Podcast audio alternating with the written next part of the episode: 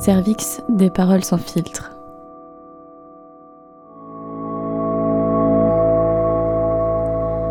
On s'est rencontrés il y a peu de temps, mais la confiance et l'entente furent immédiates. Je n'ai jamais rencontré, je crois, de personne aussi gentille. Cette valeur si noble et si dépréciée aujourd'hui car elle s'associe rapidement à la faiblesse. Cette valeur prend tout son sens chez elle. Le sourire, l'empathie, la sociabilité, la serviabilité sans faille. Elle est capable de vous aider à trouver un travail, de vous laisser l'appeler quand vous voulez. Vous avez envie qu'elle vous réconforte tout le temps, qu'elle trouve les bons mots pour vous consoler car elle sait le faire quand vous en avez besoin. Ici, nous parlons de son histoire, de ses angoisses et de ce qui l'anime, de tout ce qui lui donne une force incroyable et la rend humaine. Alors, euh, quand j'étais petite chez moi, c'était. Enfin, chacun avait sa place. Je suis la, dernière d'une fratrie de, de cinq enfants. Donc, on était. Euh, donc, j'ai trois sœurs aînées et un grand frère. Et euh, du coup, c'est vrai que moi, je suis, je suis issue d'une d'une famille issue de l'immigration. Donc, je j'ai des parents de Guinée. Donc, je, je, suis issue d'une ethnie minoritaire en Guinée.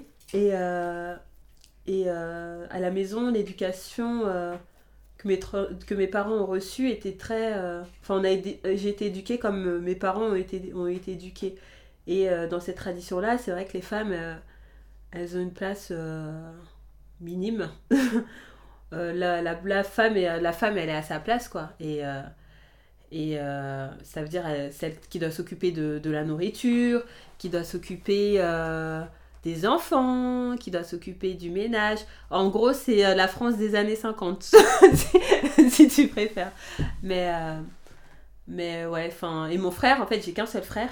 Et lui, lui, bon, ma mère, même si de temps en temps elle lui disait, bon, faut quand même faire le ménage, etc., pour apprendre. Mais c'est vrai que lui, il a eu la vie plus tranquille. Euh, et, voilà, donc c'était assez difficile. Et euh, mes sœurs, elles, c'était plus facile parce qu'elles sont nées en Afrique et elles, elles sont venues euh, adolescentes ici. Donc elles ont grandi, elles ont grandi avec cette, cette éducation-là.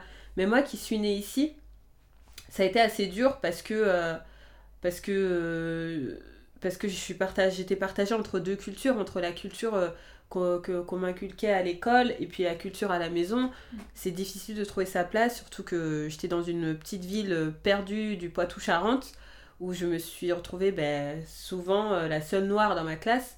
C'était assez difficile parce que je voyais que j'étais différente des autres enfants. Et euh, voilà, c'était pas facile. Euh, et surtout que je suis la dernière quand mes soeurs sont arrivées sur le tard dans ma vie. Alors que ben, je savais pas que j'avais des sœurs étant petite. Enfin, elles sont arrivées à, elles sont arrivées à Quand elles sont arrivées, j'avais 5 ans, 5 ans et demi. Donc du coup, euh, moi, là, j'étais petite, j'avais pas conscience que j'avais des grandes sœurs. Donc elles sont arrivées du jour au lendemain comme ça dans ma vie, mais vraiment du jour au lendemain. Et fallait trouver sa place, elles parlaient leur langue. Parce qu'en fait, bon, on a notre langue ethnique, mais dans le pays même, il y a une autre langue euh, ethnique, mais majoritaire, que tout le monde parle. Et elles parlaient ça entre elles. Donc déjà... Euh, j'étais assez exclue, même si j'ai un rapport fusionnel avec mon frère. Ben, j'ai quand même trois grandes sœurs qui ont débarqué. Voilà. Et après, ce qui était le plus dur pour moi, c'est la soumission. J'ai, jamais dit non, quoi, mes sœurs. Je me suis toujours, euh, toujours soumise. J'ai toujours dû respecter. Et autant à, ma, à mes parents, enfin, à ma, ma, à ma mère. Mon père est décédé quand j'avais 10 ans, mais j'ai toujours euh, gardé ce côté-là et voilà j'étais pas mal perdue euh, sur, euh, sur ma culture. Je savais pas quelle, quelle, culture adopter parce que je me, la, culture qu'on m'inculquait à la maison, c'est-à-dire la soumission, malheureusement, je la retransmettais dans ma vie euh, courante à l'école. Et avec les autres, avec les camarades, j'étais pas affirmée, j'étais soumise, j'étais effacée, enfin, j'avais pas de caractère ou sinon j'étais j'étais très influençable. J'essayais d'adopter mon caractère en fonction des, personnes, enfin en fonction des autres enfants. Et j'en ai beaucoup souffert au collège parce que du coup j'ai été harcelée euh, pas mal par certaines euh, de mes camarades. Mais, euh, mais oui, c'est, c'est, compliqué en fait. C'est compliqué de. C'est compliqué de trouver sa place. Quand dans la société on te, on te, on te montre que tu, tu n'es pas d'ici. Même si tu es française, que tu es née là, on va toujours te dire, euh, euh, on va toujours te ramener à tes origines, on va toujours te montrer, euh, te stigmatiser.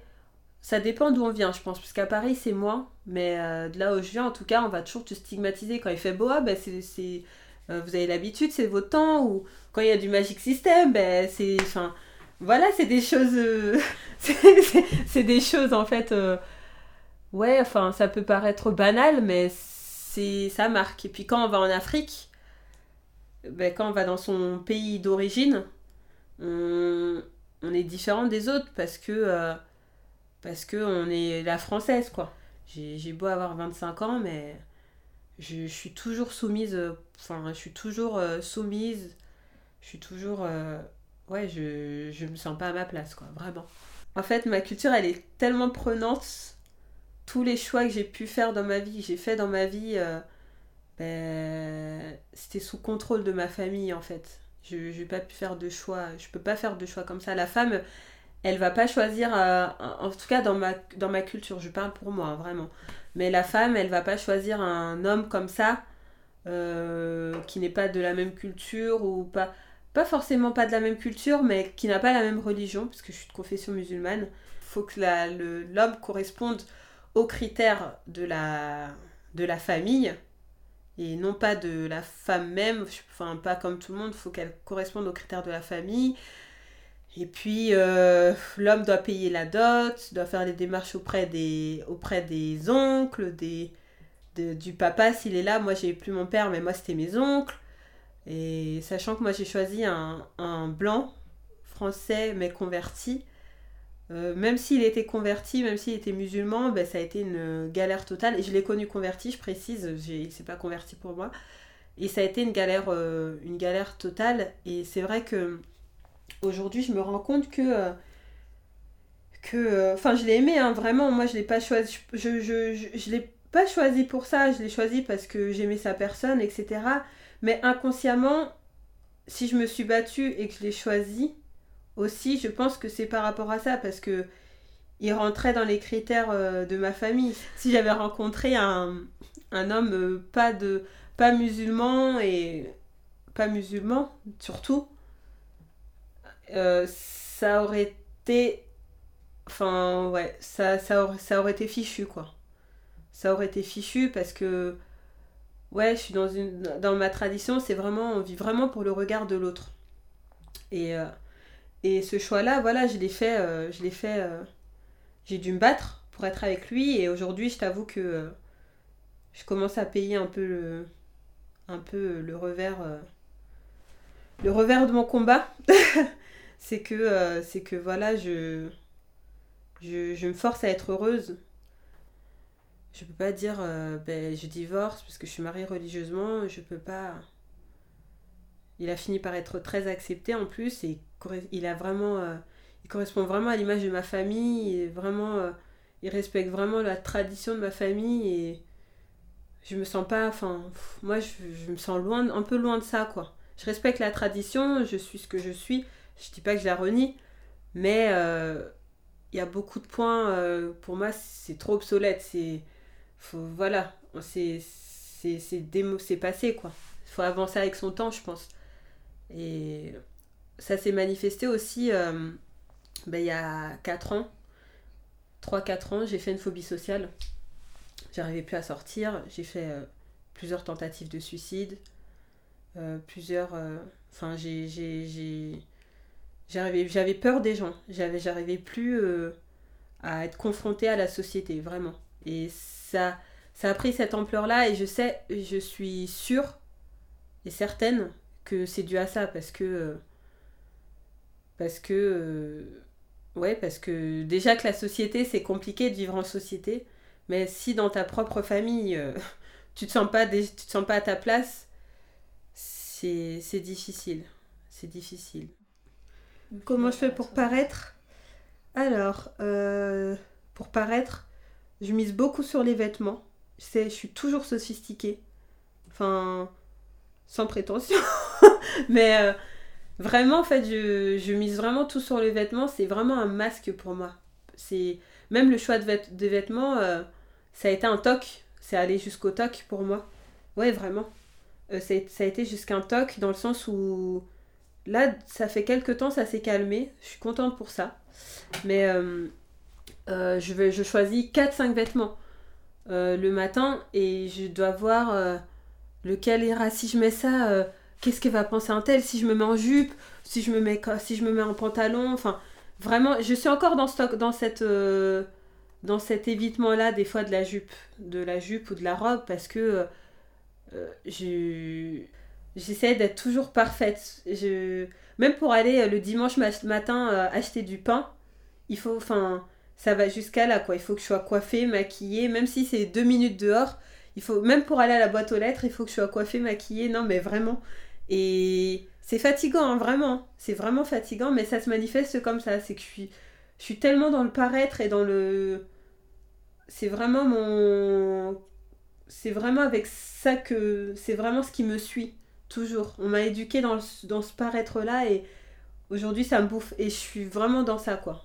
Quand je suis euh, chez moi, enfermée ou quand je suis euh, bah, avec des gens que. le peu de gens que j'apprécie, euh, j'arrive à être.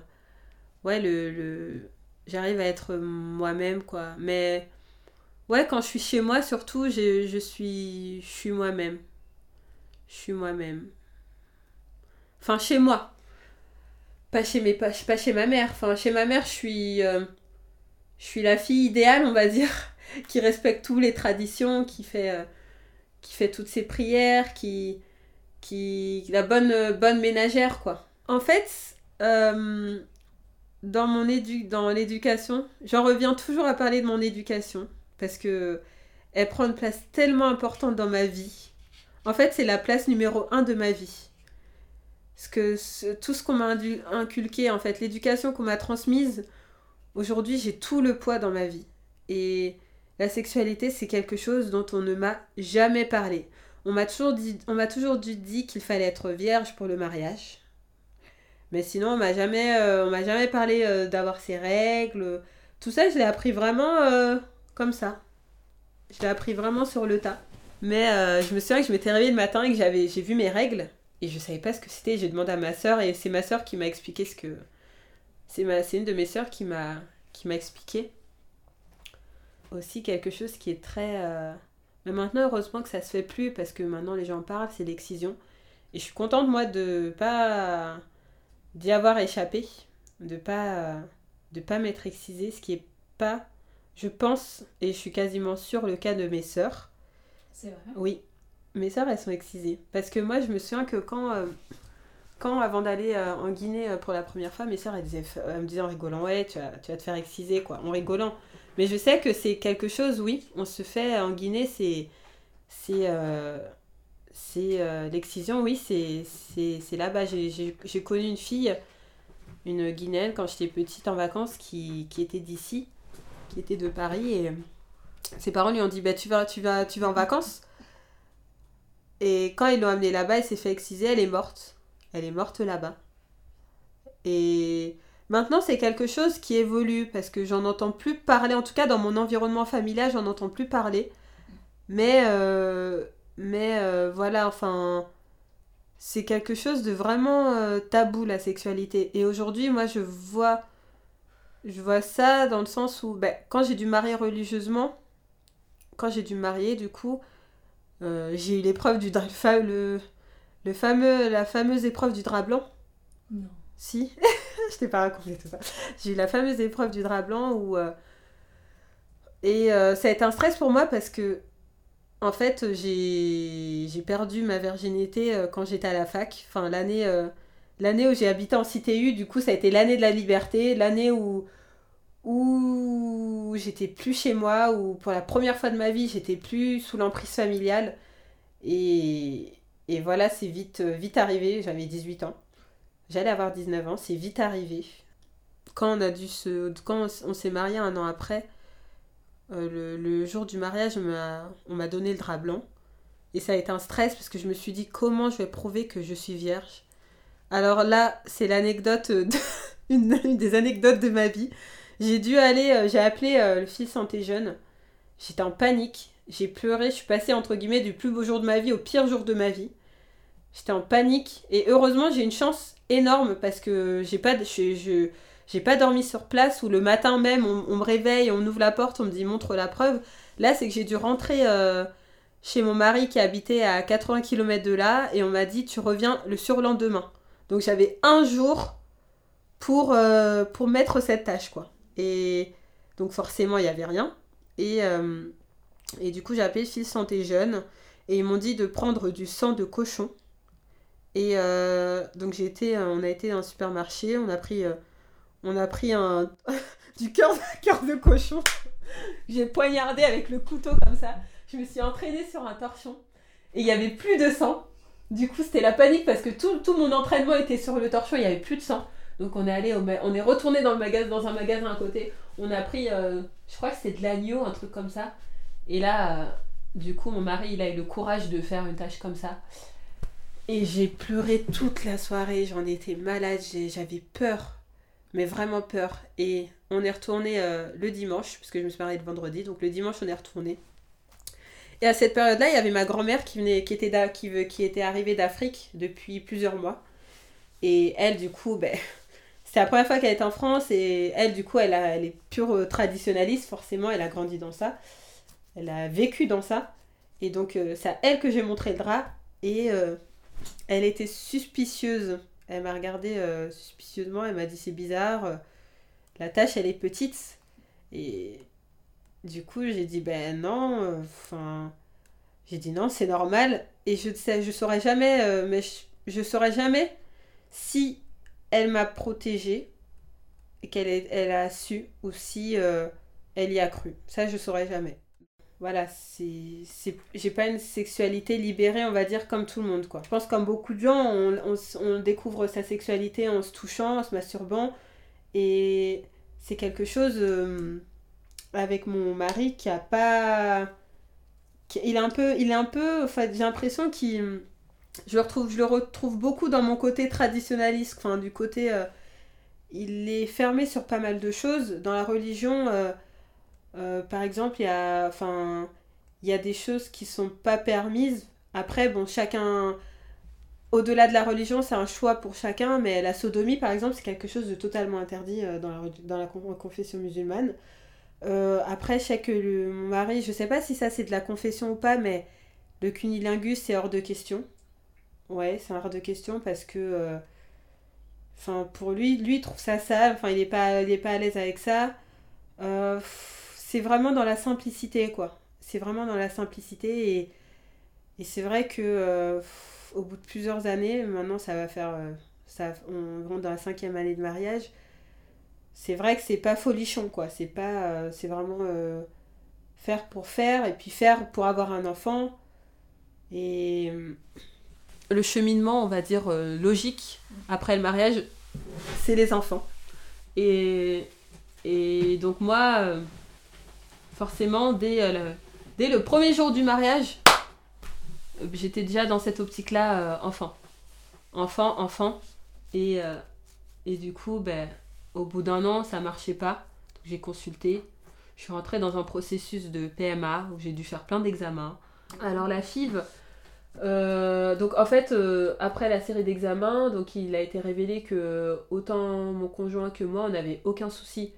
Au bout de 4 ans, quand même, et euh, donc là, en, ce moment même, je me dis que ça relève euh, de quelque chose. Donc c'est de la psycho, c'est psychologique, je pense. Et je pense que ça relève de quelque chose de plus inconscient. Quelque chose. Euh, il y, a, y a, je pense que je suis. Honnêtement, je, je, je sais pas. Je sais même pas si je suis sûre, finalement, de. À l'heure où je vous parle, je suis je, suis plus sûre que ce soit un désir. Et c'était une volonté, peut-être pour faire plaisir à ma famille, mais un désir. Désir même, j'ai l'impression que j'ai pas, j'ai pas vécu, j'ai pas profité de. J'ai pas, j'ai pas profité de ma vie, de ma. Normalement, j'ai pas vécu une vie de couple comme tout le monde le vit en, en sortant. Enfin, une vie de couple à proprement dite, quoi. Puis euh, une semaine, bientôt, j'ai des injections tous les soirs. Et donc ça, c'est pendant une dizaine de jours. Et après, il y a une ponction, donc c'est on prélève les follicules. Non, avant ça, donc il y, a y a des échographies. deux, trois échographies pour voir l'évolution des follicules.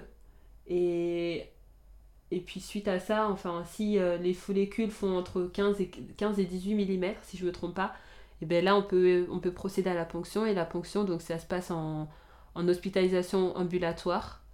Donc euh, localement pour moi. J'ai demandé en général, mais euh, anesthésie générale, mais dans mon centre, centre PMA, ben, ils refusent. C'est que en cas, enfin, en cas exceptionnel, quoi.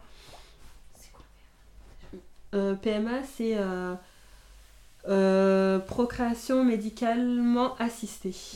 Et du coup, du coup, du coup, voilà, on, prend le. Donc on prélève les, follicules et puis le lendemain, on sait combien il y a eu de, de combien il y en a. Et si ça a marché, il y a le transfert deux jours après la ponction. Et donc après, deux semaines après la prise de sang, et on sait si ça a marché ou pas. Donc en gros, euh, si, si, je, si je continue, si ça marche, euh, dans trois semaines, euh, trois, non, ouais, trois semaines, je sais si je suis enceinte ou pas. Et sauf que là, actuellement, en étant dans ce processus-là, je me rends compte que je me force à être heureuse. Enfin, j'ouvre les yeux sur pas mal de choses. Je me rends compte du poids d'être parent, enfin d'être potentiellement mère, que c'est pas euh, c'est pas dire je vais être mère, parce qu'à côté de ça, euh, euh, y a beaucoup de choses qu'on peut transmettre à notre enfant. Enfin, je me rends vraiment compte de ça, quoi. Je me disais, bon, j'ai certes beaucoup de, de problèmes, mais je pensais, je, je, commence à prendre conscience que ça peut être au-delà de ça, quoi. Que l'enfant, l'enfant, même s'il y a de l'amour, que l'enfant on transmet tout à son enfant. Et je pense qu'un enfant, il doit être conçu dans la sincérité, dans l'amour. Et j'ai l'impression que ben, dans ma vie, je... tout est calculé, tout est pour l'autre, le plaisir de l'autre. Et j'ai l'impression que cet enfant-là, si je le fais, ben, c'est parce que la famille, ah, alors c'est quand que qui, qui me dit c'est quand que tu auras un enfant? Les, les, cousines, cousins qui se marient et qui ont un enfant au bout de. Ou même pas un an après leur mariage, qui sont déjà parents. Et puis l'avancée et puis la famille en Afrique qui s'inquiète parce que parce qu'il n'y a toujours pas d'enfants il y a toujours pas d'enfants là et oh là là euh, enfin voilà c'est on, prend cette responsabilité là et de se dire bon ma grand-mère euh, elle est très très vieille et elle elle veut avoir des, des arrière petits enfants et et, et ma mère qui commence à vieillir et qui qui s'inquiète de pas d'avoir qu'un seul petit enfant euh, qui a 16 ans maintenant. C'est un peu voilà c'est un peu c'est un peu en fait je suis un peu l'espoir de la famille. Je me suis un peu prise au piège vraiment je me sens prise au piège euh, honorer la famille et puis faire semblant d'être heureuse et rendre un enfant malheureux ou tout plaquer. Ben, c'est contradictoire mais j'admire ma mère pour son courage malgré tout. Ouais je l'admire quand même pour son courage pour les, les valeurs quand même qu'elle m'a inculquées malgré tout. Et euh, je l'admire pour ça quand même. Je l'admire parce qu'elle elle se bat, elle s'est vraiment battue pour, euh, que, je sois, enfin, là. J'ai la chance de grandir euh, dans un pays, dans mon pays, la France, c'est mon pays. Et j'ai de la chance de, d'avoir, pouvoir avoir accès à, plein de choses que, beaucoup de gens dans mon village d'origine n'ont pas, quoi. J'ai accès à l'eau, j'ai accès à l'électricité, j'ai accès euh, à l'école, à l'éducation. Je peux m'habiller comme je veux, je peux... Euh, voilà, je suis dans un pays libre. Et ça, c'est une chance énorme.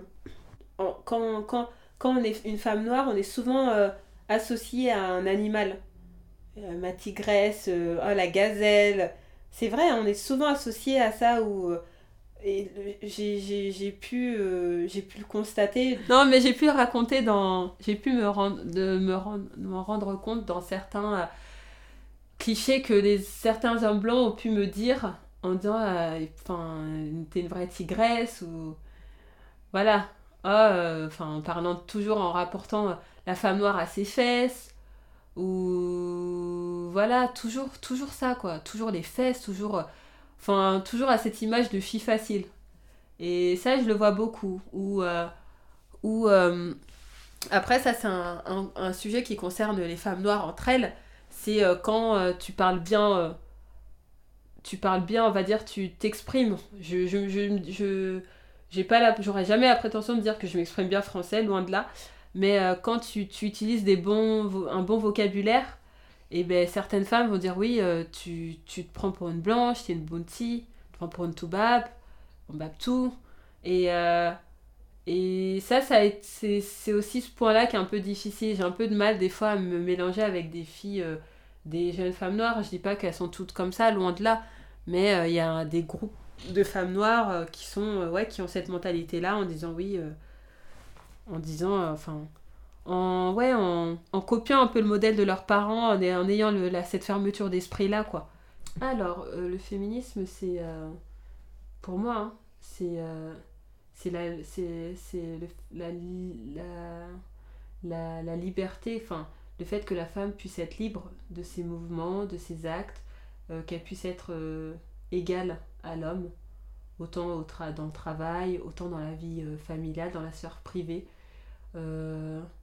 c'est oui, c'est défendre la cause de la c'est défendre la cause de la femme, de d'être libre de son corps, d'être libre de porter ce qu'on veut, comme on veut, de pas être ouais, de pas être jugé, par exemple en, en se mettant en jupe, de pas ouais de pas de pas enfin parce qu'il y a voilà il y a, y a, des gens qui ont cette fermeture d'esprit là où quand on se met en jupe ah ben, tout de suite euh, elle, veut chauffer quoi. C'est une c'est une pute ou c'est c'est euh, une fille euh, une fille facile ou voilà. Et le féminisme c'est ça c'est vraiment militer quel que soit je je enfin je pense quelle que soit ta, ta culture aussi parce que maintenant il y a plusieurs groupuscules de, féministes.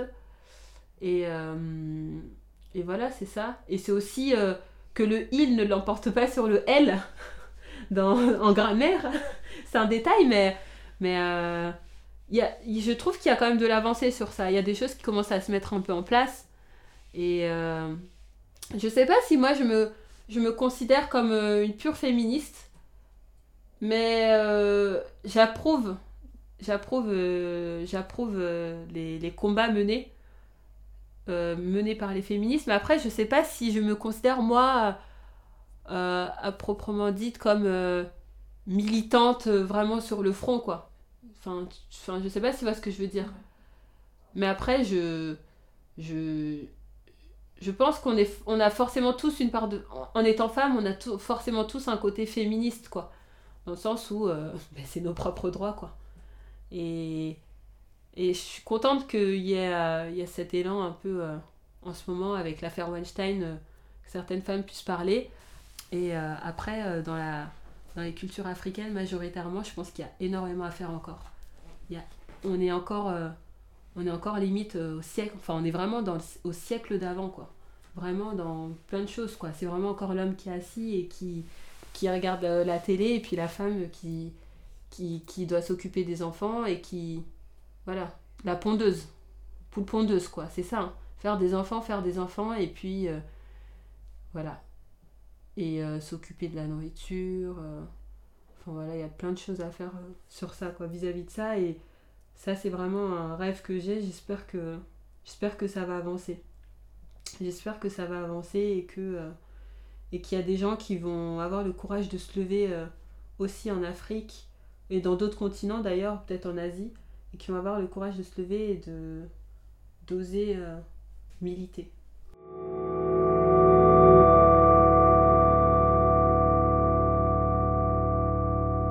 Cervix, des paroles sans filtre.